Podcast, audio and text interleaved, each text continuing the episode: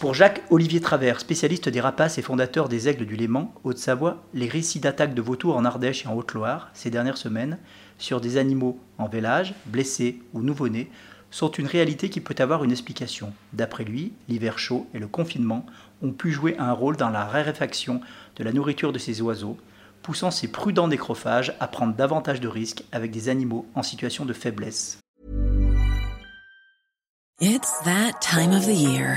Your vacation is coming up. You can already hear the beach waves, feel the warm breeze, relax and think about work. You really, really want it all to work out while you're away.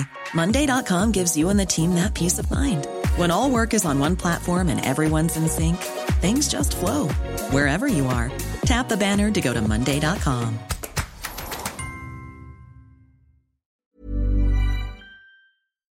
nature, elle fait que ce qu'elle est programmée pour faire.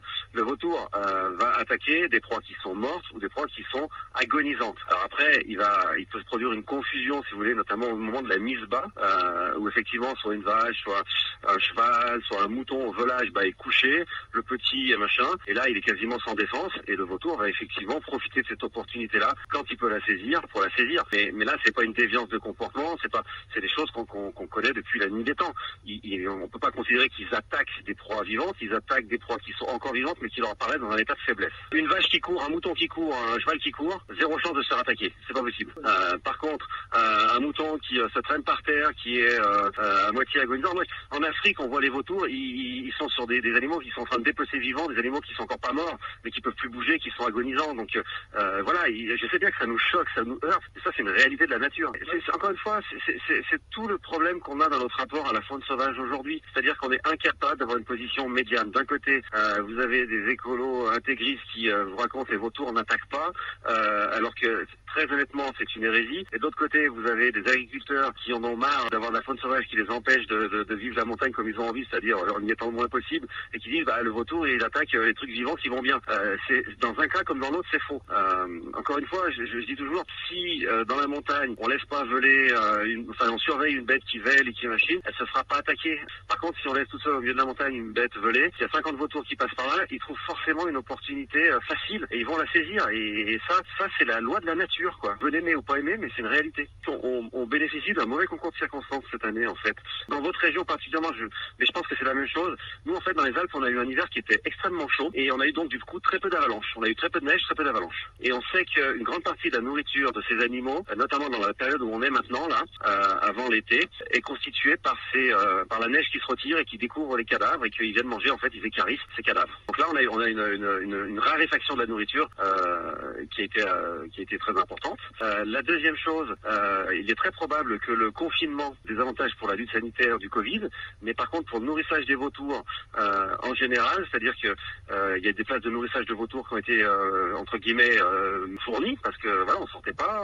Ces deux phénomènes ont fait qu'on a eu moins de nourriture et, des animaux qui ont moins de nourriture, bah, fatalement ils deviennent entre guillemets un peu plus opportunistes et ils essaient vraiment de saisir pour survivre quoi. Là là on se retrouve typiquement dans la situation quand ils sont bien pleins, qu'ils sont machin, ils s'attaqueraient pas à ces, à ces animaux-là parce que euh, même s'il n'est pas euh, en très grande forme entre guillemets ou vient juste de naître, il bouge encore un peu, c'est pas ce qu'il préfère. Mais quand ils ont vraiment faim, ces animaux-là, euh, si vous voulez, ben ils, voilà, ils sont, ils rentrent dans le régime alimentaire. Quoi.